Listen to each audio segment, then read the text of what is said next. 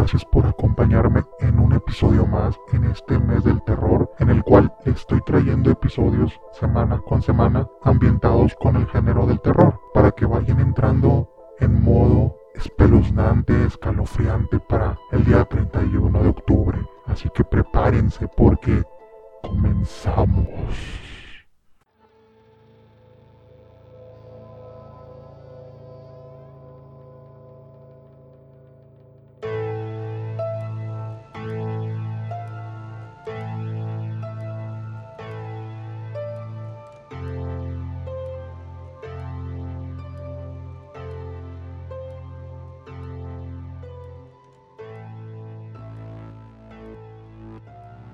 Hola a todo mundo, bienvenidos a un episodio más del podcast Caverna Soledad. Espero que se encuentren bien y espero que se encuentren de lo mejor. El día de hoy les traemos un nuevo episodio, como lo decía hace unos momentos, la voz lúgubre de fondo, la música tensa. Poco a poco nos vamos acercando al día 31 de octubre, que es el día de Halloween. Es el día que todos los amantes del terror estaban esperando.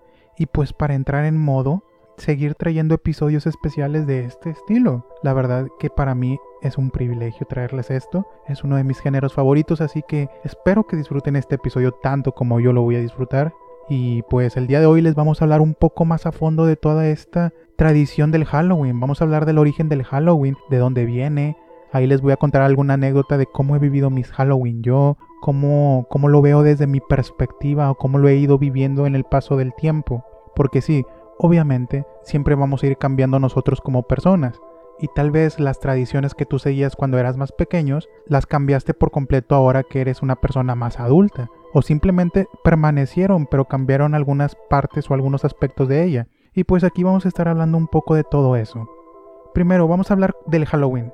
Van a decir de dónde viene Halloween, cuáles son sus raíces, de dónde proviene. Pues mi estimado amigo o amiga que se hizo esa pregunta, el Halloween o sus raíces del Halloween están vinculadas con la conmemoración celta y la festividad cristiana del Día de Todos los Santos. Creo que estamos más familiarizados con esto del cristianismo del Día de Todos los Santos. De hecho, yo digo que muchos de los que están escuchando este episodio han oído esta celebración. Yo en algún momento fui al catecismo que ahí en la iglesia me enseñaban todas las cosas de la iglesia y de Dios y de todo eso. Y pues había un día que se llamaba el Día de Todos los Santos.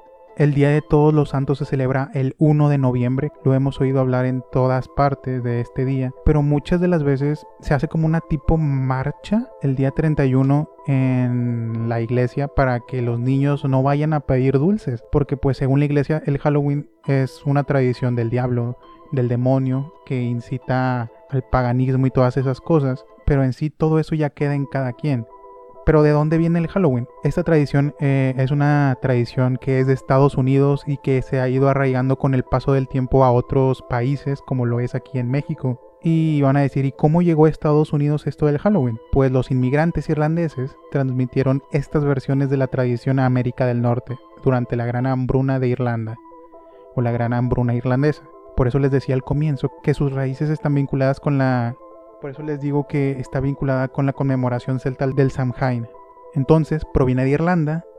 Los que llegaron a Estados Unidos como que adoptaron esta tradición y este país fue adoptándola poco a poco para que se fuera haciendo cada año una tradición que se celebraba el 31 de octubre. El día, como ya todos sabemos, se asocia a menudo con los colores pues el naranja, el negro, el morado y está fuertemente ligado a los símbolos como como la calabaza o la calabaza con su vela por dentro, su linterna. Eh, algunas de las actividades típicas que se hacen en Halloween podemos decir que son varias. Una de ellas es el dulce o truco o dulce o travesura, que no sé si ustedes en su, en su infancia vivieron estas, estas partes del Halloween que tenías que ir a pedir dulces a las casas. Yo digo que sí. Muchos de los que están escuchando han ido a pedir dulces. De hecho, hasta yo creo que les llegó a tocar dar dulces a los demás niños que iban a pedirlos. Este simple hecho de disfrazarte, de ir a pedir con tus amigos, de ir a pedir con tu familia, el que te den los dulces, es una tradición que se fue adoptando y que se hacía muy padre, te la pasabas muy bien, te divertías un rato y pues después llegabas a tu casa y te merendabas todos los dulces que te dieron. Claro, algunos dulces eran mejores que otros, pero de algo a nada. En dime en qué momento del año llegas a una casa y te dan dulces. En ningún momento. Así que era el mejor día del año para todos aquellos chiquillos en aquellas épocas. Que al día de hoy no lo sé. Probablemente no, y menos este año con la pandemia. No creo que vayan a salir a pedir dulces y yo creo que nadie va a dar, o la mayoría no va a dar por lo mismo de que estamos en una pandemia, no podemos hacer eso. Además del truco trato, también están las fiestas de disfraces, donde hay concursos, charlas, eh, toda la gente disfrazada, donde ahí la creatividad sale a flote. Díganme cuántos no han ido a fiesta de disfraces, donde te la pasas a todo dar con tus amigos, con tu... Pues una que otra familia también por ahí anda. Pero es divertido porque aquí es donde impera la creatividad, donde tú tienes que sacar todo el lado creativo que tienes para hacer tu disfraz. Y que he de decir que sí han salido muchos disfraces muy creativos y que rondan por las redes sociales. No sé si se han dado cuenta que hay algunos memes también, referencias a películas, a series, personajes del terror, claro, no, no son la excepción. Otra de las tradiciones que es del Halloween, o que se acostumbran, o que sería lo ideal hacerla para que estés en modo y te vayas como que adaptando bien a toda esta tradición, sería las hogueras. ¿Cuántos no hemos ido con unos amigos, prendemos una hoguera y nos ponemos a platicar de historias de miedo en la oscuridad ahí. Y de repente como que se escucha un ruido de fondo y no se sabe qué es y todos se desconciertan. Creo que es muy padre sentir todo eso. Bueno, ya dependerá de cada quien. Ya vieron que me vale todo eso. A mí no me dan tanto miedo las cosas de terror. Me gusta mucho el terror, pero en sí no me asusto tan fácil. Pero sí, las hogueras también. En películas, en la vida real, en muchas partes se utilizan las hogueras para eso. Aquí en México casi no pero hay sus excepciones, claro está. La visita a casas encantadas. ¿Cuántas veces no hemos ido a casas encantadas en ferias, en lugares que por el típico día de Halloween, que por el simple hecho de que es Halloween preparan una casa, la decoran con cosas lúgubres, gente se disfraza para asustarte y pues te cobran para que entres a la casa de, de los espantos, por así decirle. También hay muchas bromas en Halloween. Esto depende mucho. No sé si aquí en México se acostumbren tanto las bromas.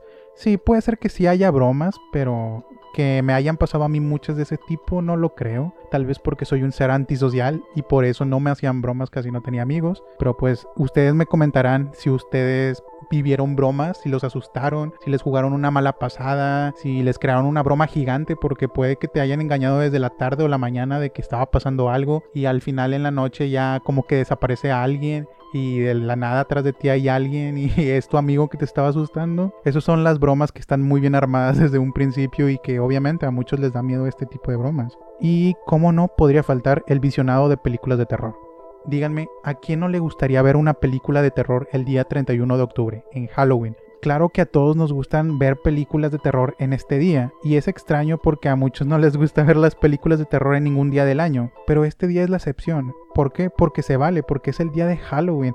Aquí suceden muchas cosas tenebrosas, hay muchas cosas que no tienen explicación, y pues te la pasas bien viendo una película que tampoco te la vas a tomar tan en serio si estás viendo un asesino que anda suelto el día de Halloween, por ejemplo, en la referencia de película de Halloween, no creas que va a llegar alguien a tu casa y te va a asesinar. Simplemente estás viendo una película. Obviamente ha habido casos en la vida real y que pues eso no se le desea a nadie, pero en sí es muy poca la probabilidad que pase eso, así que tú puedes ver películas acostadito, acostadito, acostadita, con palomitas, con dulces, viendo la televisión, viendo las películas, series que voy a estar recomendándoles en este en este mes de octubre en estos especiales. Pero sí, esas son algunas de las costumbres que, que, normalmente se hacen en Halloween y que se han ido adoptando con el paso del tiempo. Porque obviamente estas tradiciones del Halloween no se celebraban hace como, como hace 200 años, hace 100 años. Eran completamente distintas. Y que aquí en este episodio poco a poco les voy a ir hablando de cómo se ha ido desarrollando esta tradición con el paso del tiempo. Y muchos van a preguntarse por qué se llama Halloween. Hallow es una forma en inglés que de hecho ya está en desuso que es para referirse a los santos, proveniente a su vez de, del alga que significa santo o santificar o consagrar. Y pues ese es el origen de la estructura de la palabra Halloween, por eso muchos le llamamos así, viene de la palabra en inglés como ya lo decíamos. Otro aspecto, los celtas, de donde proviene el Halloween normalmente, porque muchos creerán que es de Estados Unidos. Se fue adoptando en Estados Unidos, pero es una tradición celta. Los celtas creían en fantasmas, durante la noche de Halloween, los celtas se disfrazaban y usaban máscaras para ahuyentar a los espíritus que rondaban la zona. De esta manera no serían reconocidos como humanos. Entonces, esto se ha ido adoptando con el paso del tiempo a lo que hoy en día lo conocemos. Si se fijan, nos disfrazamos en Halloween haciendo referencia a algo o porque nos gusta, pero esto viene de la tradición de que se disfrazaban para ahuyentar a los fantasmas, para que no se lo acercaran, para que los confundieran con uno de ellos, para que dijeran, ¿sabes qué? Eres uno de los míos, no te voy a hacer nada, estás aprobado. si fuera así de fácil estaría muy padre eso es lo que nos cuentan las historias. Otro aspecto interesante que me gustaría tocar es que ¿de dónde viene el dulce o travesura? ¿Se lo han preguntado? Yo sí me lo he preguntado muchas veces. ¿Por qué dulce o travesura? O sea, es obvio que la oración te está diciendo, dame un dulce o te haré una travesura, pero ¿de dónde viene? ¿Por qué? ¿Dónde surgió desde un principio? ¿Por qué dulces? Durante el Samhain, una fiesta celta que marcaba el final del calendario, se dejaba comida a los espíritus para que no los molestaran. En la actualidad son los niños quienes reciben los caramelos y dulces a cambio de no realizar una travesura. Y pues esto hace referencia a lo que nos cuentan las historias celtas, pero en vez de comida son dulces y en lugar de fantasma es gente disfrazada de monstruos, fantasmas o seres referentes al mundo del terror. Entonces, sí, les dan dulces a los niños como referencia, como referencia a esta costumbre que se ha ido adaptando con el paso del tiempo. Obviamente, sería raro que llegara un fantasma, un muerto a la, a la puerta de tu casa a las 11 de la noche y tú pensando que es un niño y en realidad es un fantasma. Yo creo que ahí me quedo congelado, me muero del miedo, obviamente.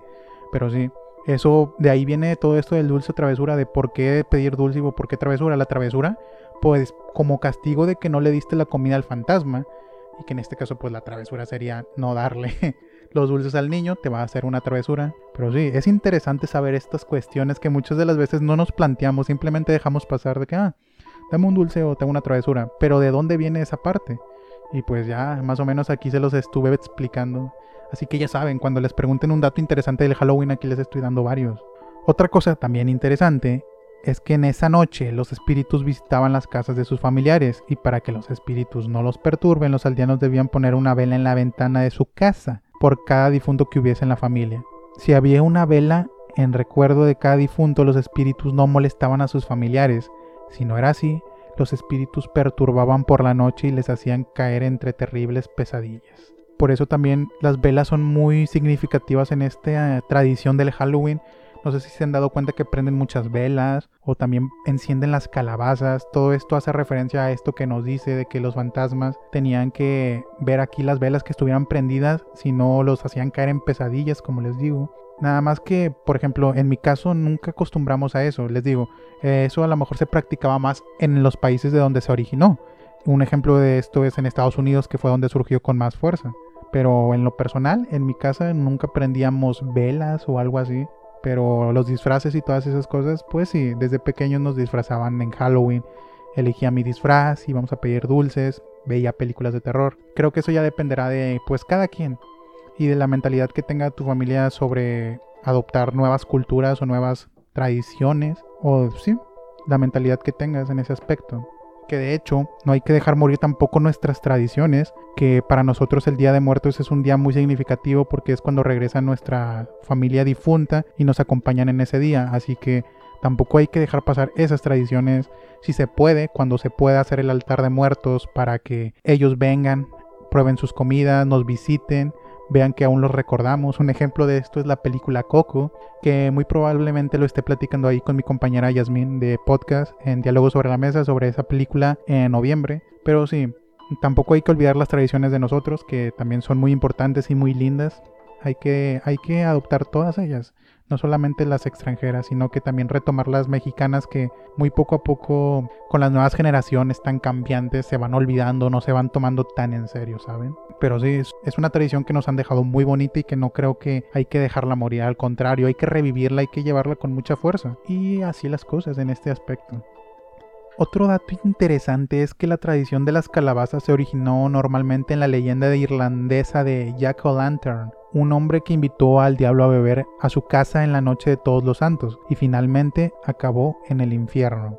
Muy lúgubre, ¿no? Y pues sí, en referencia a eso se empezó a utilizar la calabaza como tradición del Halloween, a esa leyenda, a esa historia, que no la conozco a fondo, pero también se originó desde ahí. Y un dato gracioso es que las primeras calabazas de Halloween que se utilizaron no fueron hechas con calabaza.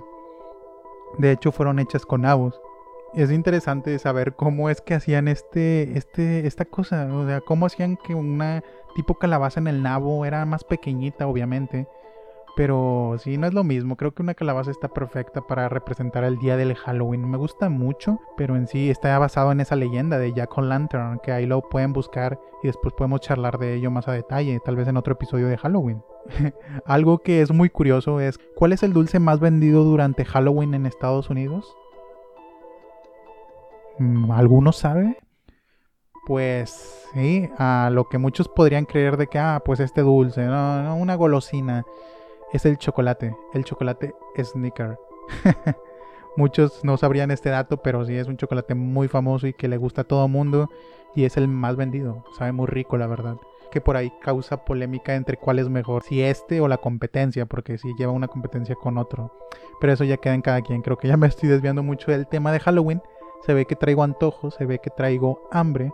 Algo también que les quiero decir es que las películas de miedo son las favoritas en estas fechas según un estudio, en esta ocasión realizado por una universidad, que es la Universidad de, Westminster en el Reino Unido, el visionado de estas películas puede hacer quemarnos a nosotros 200 calorías. Y sí, para muchos puede resultar interesante este dato.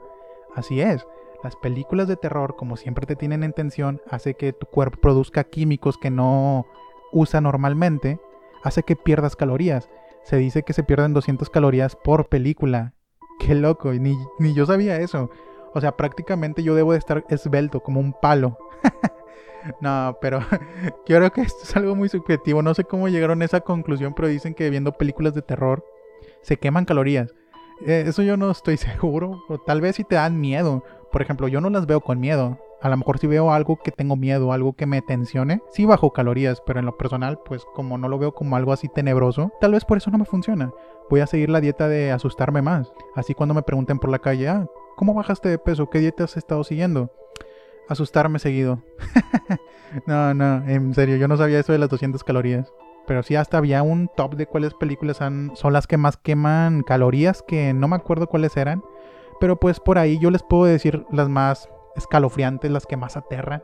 Que más adelante les voy a seguir hablando. Más adelante les voy a seguir hablando de cuál fue la que más me ha impactado, cuál es la que más da miedo. Pero eso ya será, les digo, en otro episodio especial para películas de Halloween para que sigan esperando semana con semana cada episodio con esta temática. Ahora voy a contarles de cuáles han sido mis disfraces y cuáles son los que más han significado para mí en la fiesta del Halloween o en la celebración del Halloween. Yo la verdad es que no he tenido tantos disfraces tan variados Muchas de las veces utilizaba los mismos o los reusaba.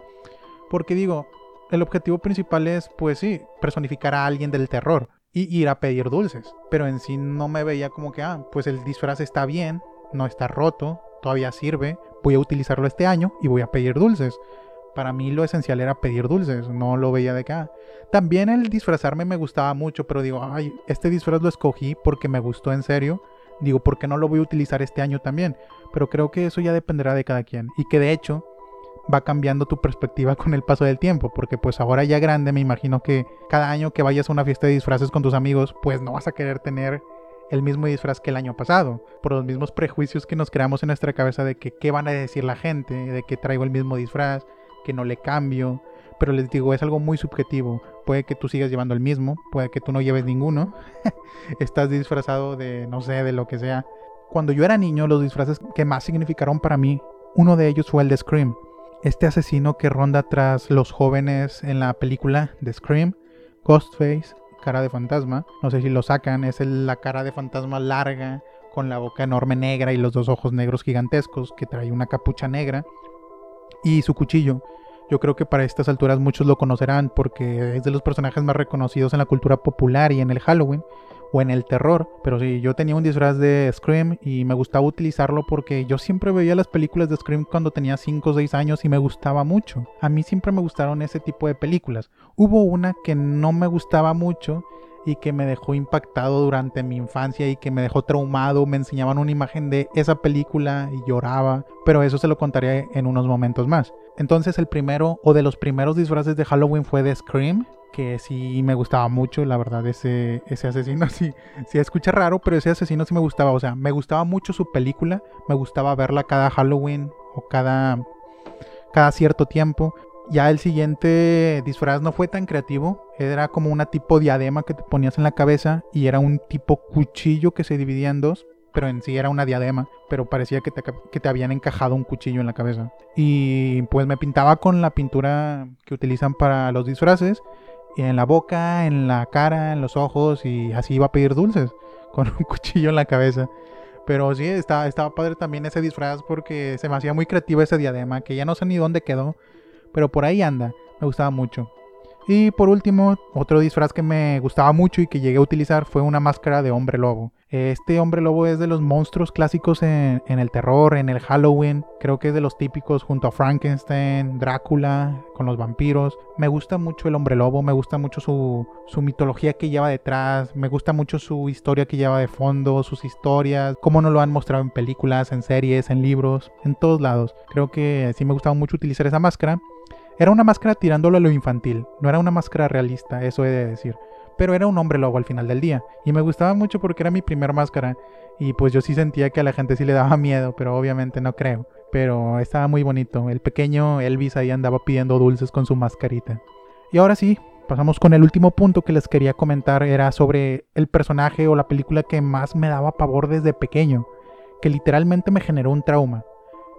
O sea, no les miento, una vez me mostraron la portada de la película porque yo no les creí, me dijeron, tengo la película y yo, ah, no, esa nada más la pasan por la TV.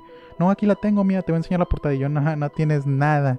Y de la nada, o sea, abre su cajón, me enseña la película y tiene la portada y empiezo a gritar.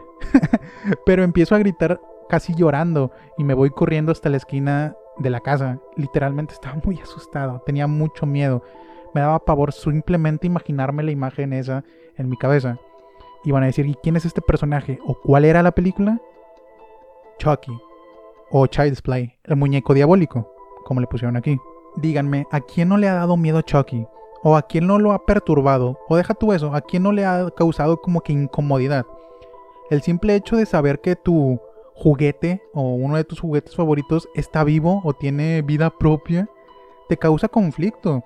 De hecho, todos desde pequeños no me van a mentir después de ver esta película, nos cuestionamos si nuestro juguete se podía mover. Y yo estaba muy asustado con este aspecto de Chucky. Yo, la verdad, sí tenía muchos juguetes y decía, en cualquier momento se va a parar ese juguete y me va a hacer algo.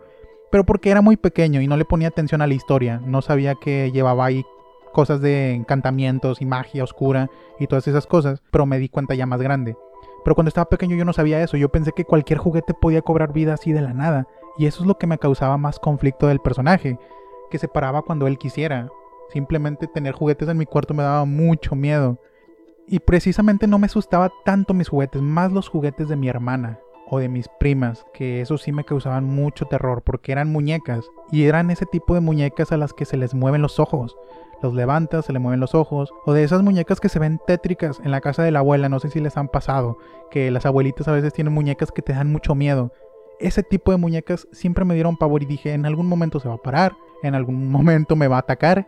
Y yo con tanto trauma que tenía, porque yo creo que si llegó a ser un trauma, me dormía al lado con un palo, no, no era un palo, me dormía al lado de algo para poder atacarlo en el dado caso de que se levantara. No quiero imaginar que si me hubieran hablado en la madrugada para que me saliera mi familia, le hubiera un palazo ahí.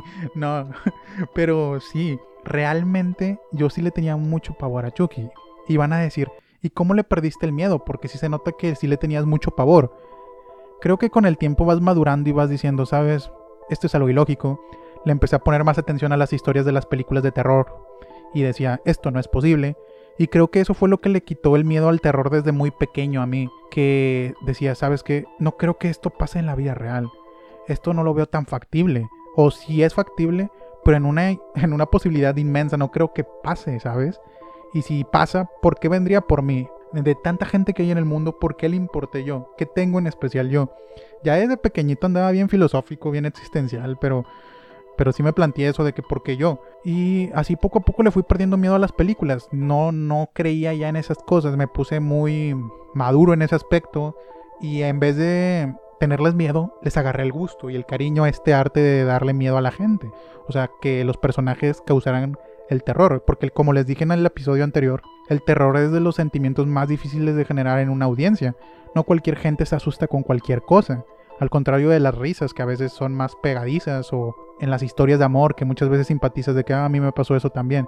El terror no, es muy subjetivo y a la gente no se le puede asustar por igual. Por ejemplo, si tú y yo que estamos escuchando esto vemos una película, probablemente a ti o a mí nos dé más miedo una película más que otra. Por eso les digo que es muy difícil hacer terror y que asuste a todo el mundo.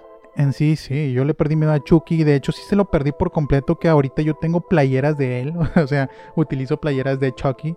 Y me gusta, me gusta el personaje, me gusta el género del terror. Les digo, son cosas que se van originando con el paso del tiempo.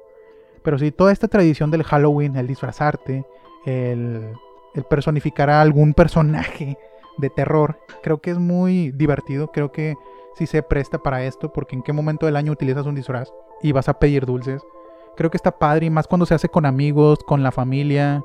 Obviamente no es como la Navidad, pero el Halloween tiene lo suyo, es una, es una tradición que se ha prevalecido con el paso del tiempo. Su conmemoración es celta y proviene del Samhain.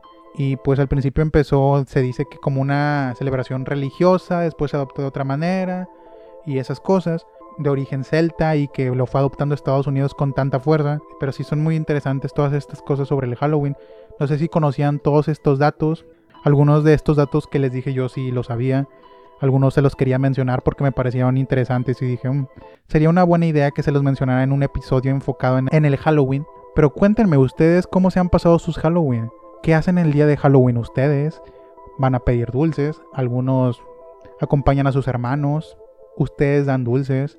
Van a fiestas. Se, le- se la pasan en su casa. Yo en lo personal los últimos Halloween normalmente lo que hago es dar dulces cuando puedo, porque pues yo estoy viviendo en un segundo piso y pues los de abajo son los que les toca dar los dulces.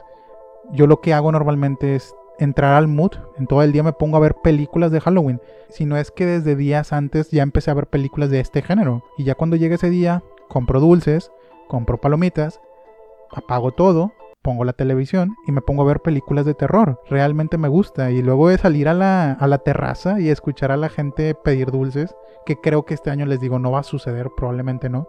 Y es lo mejor. Pero me gustaba escuchar y ese sentimiento de que todos estaban en este, en este mood terrorífico, porque a veces me da la impresión de que no a todos les gusta el terror, el Halloween y en este día muchos sí se ponen en este mood y eso me crea como que, ah, qué padre que no se pierdan este tipo de tradiciones tampoco. Como les digo, también son importantes las tradiciones culturales de nuestro país, como es el Día de Muertos u otras, pero también es bonito ir adaptando de otras partes.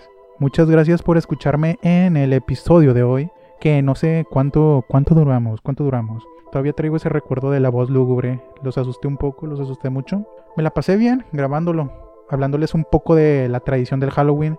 Esperen nuevos episodios los siguientes viernes, los próximos tres viernes. Que de hecho esos tres episodios que vienen son mis tres favoritos. Yo dije, son cinco episodios que voy a hacer en total en octubre. Y los últimos tres son los mejores, así que viene lo fuerte, viene lo mejor. Prepárense. Sigan a Caverna Soledad en Spotify, así como se escucha Caverna Soledad.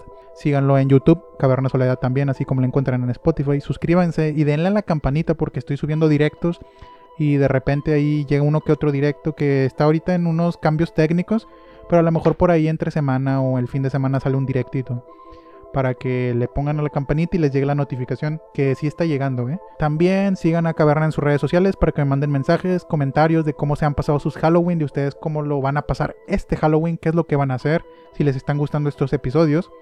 Búsquenme en Facebook como Caverna Soledad, así como está en Spotify o así en las diferentes plataformas para escuchar podcasts, porque sí, estamos en diversas plataformas, no solo en, en Spotify, estamos en Anchor, estamos en Speaker, donde nos estén escuchando. Muchas gracias por escucharme. Compartan el episodio con todos sus conocidos y pues a los que les pueda interesar estos datos interesantes de Halloween, aquí está.